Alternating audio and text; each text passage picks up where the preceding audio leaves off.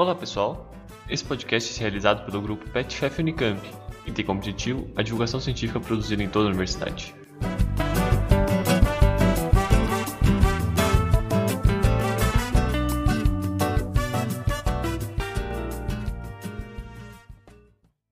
Olá, sejam todos e todas muito bem-vindos ao nosso segundo episódio do Petcast por dentro da Unicamp. Temos como convidado hoje o querido Alan Rodrigo, mais conhecido como Lulinha.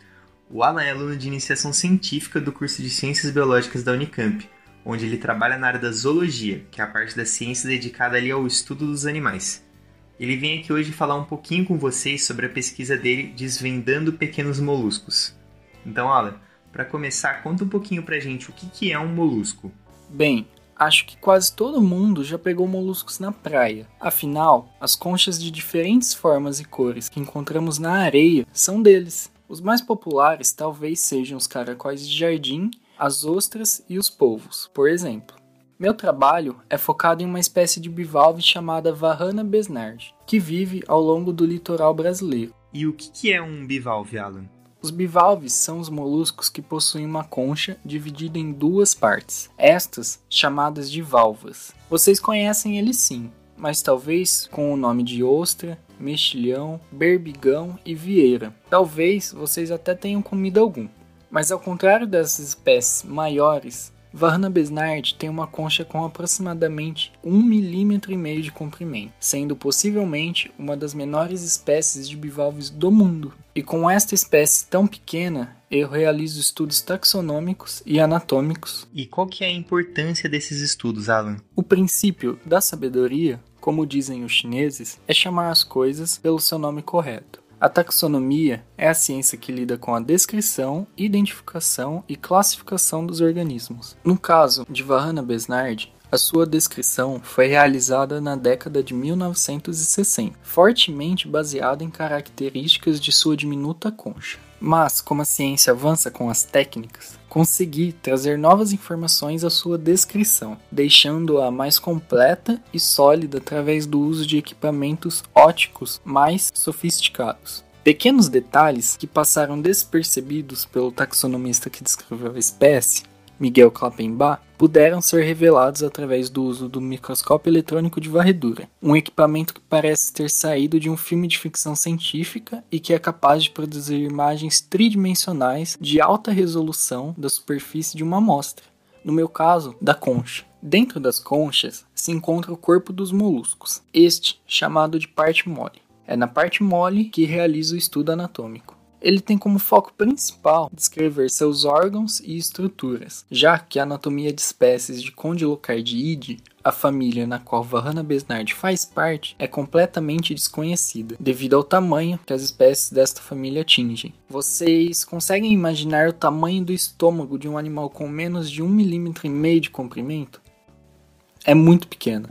A anatomia também me permite entender a evolução dos condylocardiídeos e a evolução de microbivalves em geral. Quando uma espécie atual é bem pequena e seus ancestrais eram maiores, dizemos que esta é uma espécie miniaturizada. Mas fiquem tranquilos, Garanto que se algum de vocês forem menores que seus pais e avós, vocês não são miniaturizados. Na verdade, a miniaturização é um processo de diversificação de animais que provoca, além da diminuição de tamanho, alterações anatômicas, ecológicas e comportamentais. Dizemos na biologia que a miniaturização é um processo evolutivo e suspeito que isso tenha ocorrido com algumas espécies de Condylocardiide como a miniaturização provoca mudanças anatômicas, por exemplo, redução ou perda completa de órgãos e ou outras estruturas, podemos, através do estudo anatômico, entender se de fato Varana besnard é uma espécie miniaturizada e como ela se relaciona com outras espécies próximas. De fato, a anatomia de Varana besnard apresenta algumas características bem peculiares, que serão divulgadas em breve em uma revista científica. Esse é um pouco do que realizo no laboratório de malacologia da Unicamp, sob supervisão do professor Dr. Flávio Dias Passos, que me orienta neste trabalho de naturalista.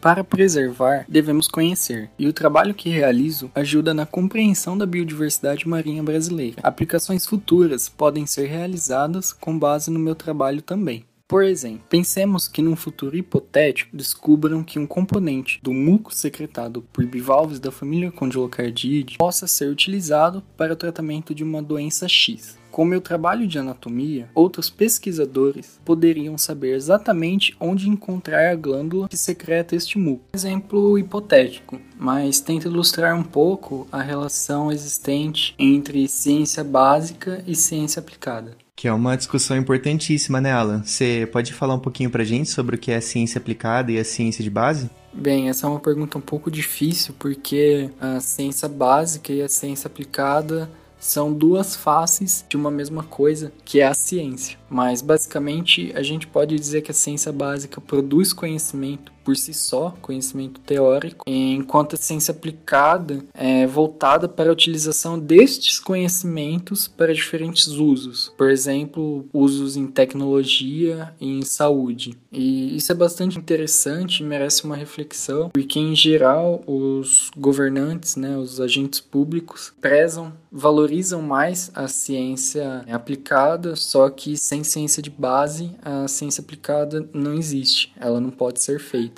E você tem algum exemplo para trazer para a gente com os moluscos? Sim, uh, o veneno de um caracol marinho, chamado de conus, permitiu a síntese de um analgésico mil vezes mais potente que a morfina, chamado de Prialt ou Ziconotida.